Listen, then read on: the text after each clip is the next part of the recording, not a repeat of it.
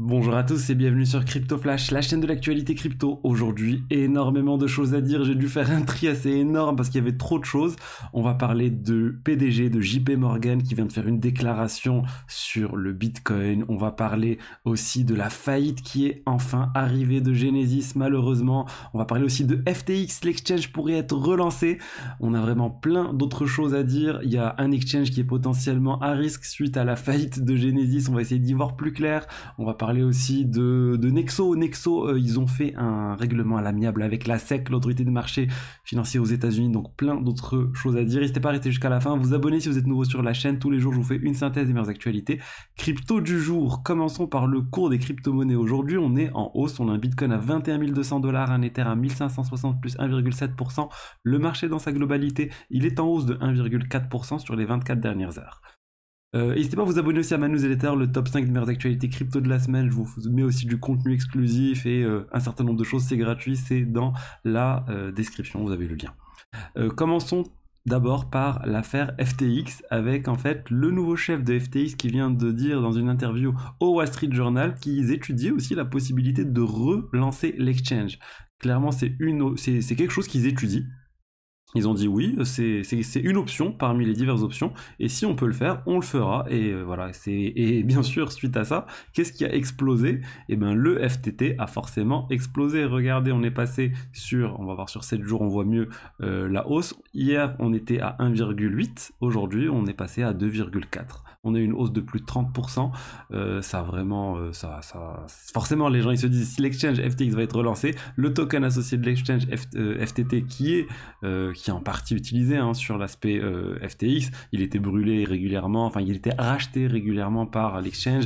Bref, en tout cas, c'est effectivement une bonne chose pour le token si c'est relancé. Maintenant, on en est encore loin et je pense surtout que la réputation de FTX en a pris un sacré coup et qu'il sera difficile de relancer l'exchange et de faire en sorte que les gens aillent trader sur cet exchange. Euh, je voulais passer maintenant à la déclaration de JP, euh, JP Morgan, ou plutôt le président de JP Morgan, euh, Jamie Dimon. Il avait fait plusieurs déclarations contre le Bitcoin et là, ça, va être quelques secondes, je vous la fais écouter. hyped up fraud. Back to that? Yeah, really? Of course, yeah. Il vient de dire que Bitcoin c'est une hyped up fraud. Bitcoin c'est une fraude, c'est une fraude euh, dont on a trop parlé et pour lui c'est juste ça le Bitcoin et du coup ça va forcément aller à zéro. Il a fait aussi une déclaration sur le fait que ça soit stoppé, enfin qu'il y ait plus, qu'il y aurait jamais plus de 21 millions de Bitcoin. Il a dit lui il y croit pas. Qu'est-ce qui vous dit que ça va s'arrêter à 21 millions euh, Il a fait une blague en disant bah peut-être quand on va arriver à 21 millions il y aura une photo de Satoshi qui va arriver et qui, qui et qui dira haha bah non on va aller au-dessus de 21 millions.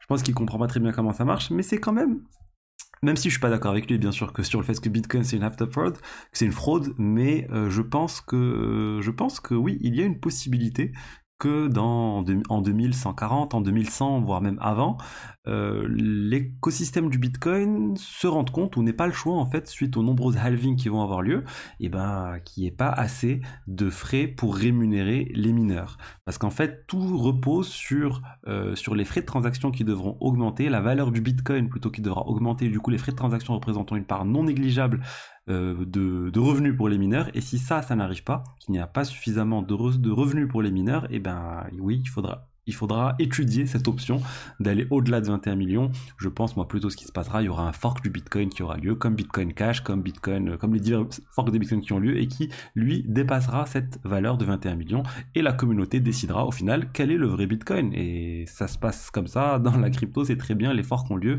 la communauté décide, on l'a pu le voir, Ethereum, euh, Ethereum classique, on a pu voir plein d'autres forks de ce type. Donc voilà pour Jamie Dimon. Dites-moi ce que vous en pensez. Pour vous, c'est une fraude ou pas le Bitcoin?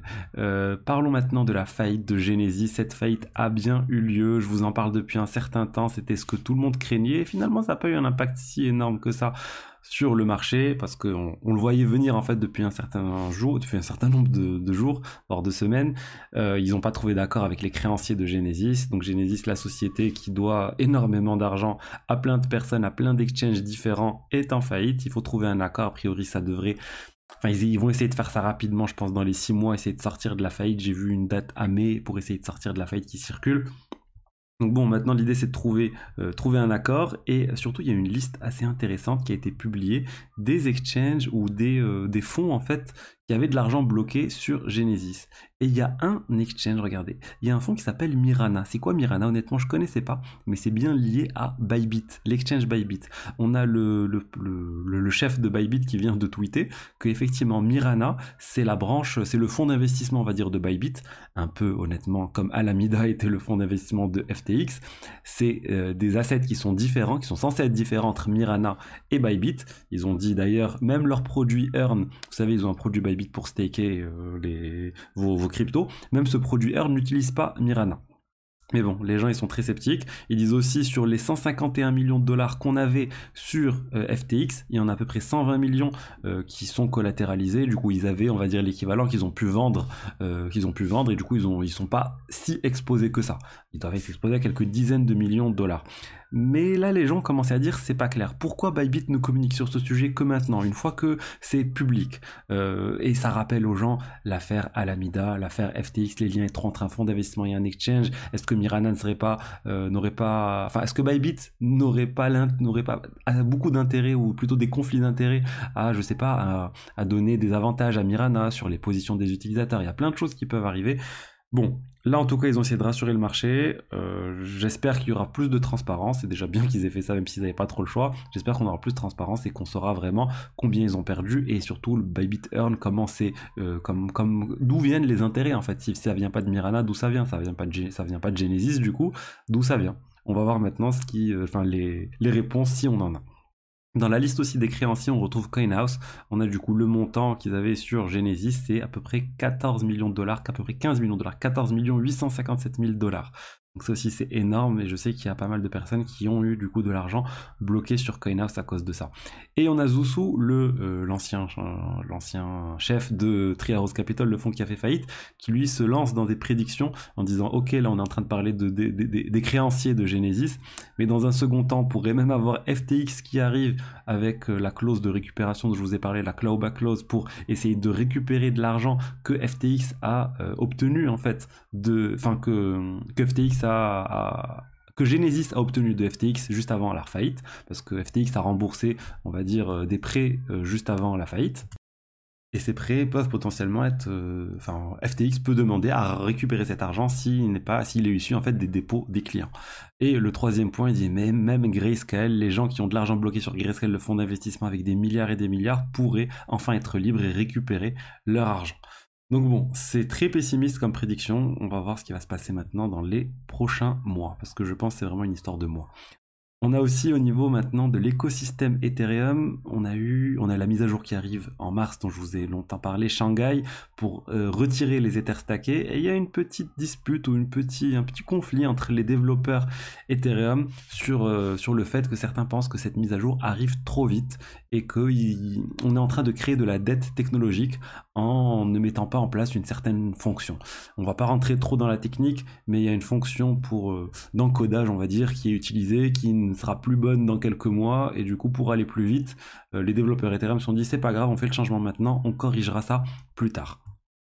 Euh, et pour de bonnes raisons, on va dire, ils l'ont fait parce qu'au final, ils se sont dit on n'est même pas sûr de la cible, attendons de définir la fonction cible et après on corrigera tout ça. Bon, je voulais dire parce que c'est vrai que des fois, il y a des gens qui disent, euh, enfin, il y a toujours deux sons de cloche sur Ethereum. Un, le son de cloche, c'est Ethereum, c'est trop lent, regardez deux merge, ça a pris 6 ans, et là on est en train de voir, euh, ou 5 ans, et là on est en train de voir le contraire, c'est le retrait des Ethers stackés, ça arrive trop vite, on prend pas suffisamment de précautions, ou on crée de la dette technologique en euh, en faisant ça. Parlons maintenant de Nexo. Nexo, la société dont j'ai longtemps parlé, au business model similaire à Celsius, on dépose euh, des, cryptos et on obtient du rendement. Euh, tout ça de manière extrêmement centralisée. Ils viennent de, viennent de régler, enfin de faire un accord à l'amiable avec la SEC et ils, ont, ils vont payer 45 millions de dollars pourquoi pas pour des questions de fraude? En tout cas, c'est pas ce qui leur est reproché. Ce qui leur est reproché, c'est de ne pas s'être enregistré en fait auprès de la SEC pour offrir leurs produits qui étaient sous la réglementation de la SEC. Et bien sûr, ils vont arrêter d'offrir tout ça aux États-Unis, sachant qu'ils avaient déjà commencé à se retirer depuis un certain temps. Bon, moi, je pense que c'est une mauvaise nouvelle pour Nexo parce que ça leur fait 45 millions de dollars en moins, sachant qu'il y avait déjà des doutes sur euh, la quantité d'argent disponible pour les retraits des utilisateurs, mais jusqu'à maintenant, ça se passe plutôt bien et je pense que la plupart des gens qui ont de l'argent sur Nexon ont réussi à retirer. Moi, ça n'empêche que je reste très méfiant vis-à-vis de cette plateforme. Euh, on a eu aussi une confirmation que Justin Sun, le milliardaire de la crypto, était bien à la tête de Yobi. Au début, on disait que c'était juste un sorte de conseiller. Maintenant, Yobi confirme qu'il est bien, euh, à la tête en fait de euh, l'exchange. Mais on, ils, ne veulent toujours pas dire que c'est lui qui a racheté Yobi. Euh, je sais pas pourquoi. Euh, enfin il y a des sources journalistiques qui nous disent que c'est bien lui ou blockchain n'arrête pas de dire que c'est lui. Lui ne nie tout ça, mais honnêtement quand on voit tout ça, comment il a pris la tête de Yobi en quelques temps, il a acheté plein de tokens achetés. Honnêtement, je pense que c'est bien lui qui est derrière l'exchange euh, Yobi.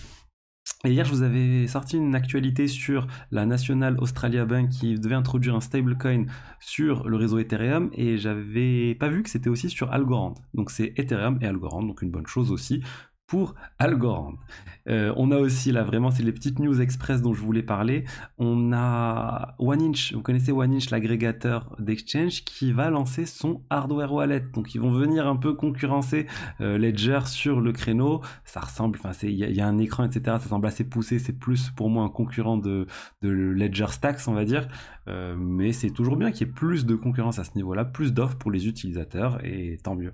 J'ai, moi j'ai, moi j'utilise, j'ai déjà utilisé Ledger, j'utilise Ledger, mais je, si vous n'avez pas de Ledger ou de portefeuille euh, de ce type, n'hésitez pas à passer par mon lien dans la description pour en profiter. Et aussi, dernière information, il y a Cardano, le, il y a Charles Hoskinson qui a, qui a montré son intérêt potentiel pour acheter Coindesk, le journal Coindesk, parce qu'on sait que bah, il est en vente.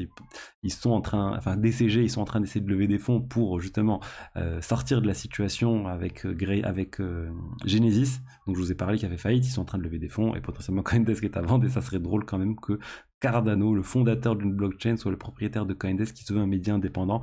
Ça serait quand même pas très bien, je pense, pour Coindesk. Donc voilà ce que j'avais à vous dire aujourd'hui sur l'écosystème crypto. J'espère que le contenu vous a plu. Si c'est le cas, n'hésitez pas à liker, commenter, vous abonner à ma newsletter et je vous dis à demain pour la suite. Au revoir.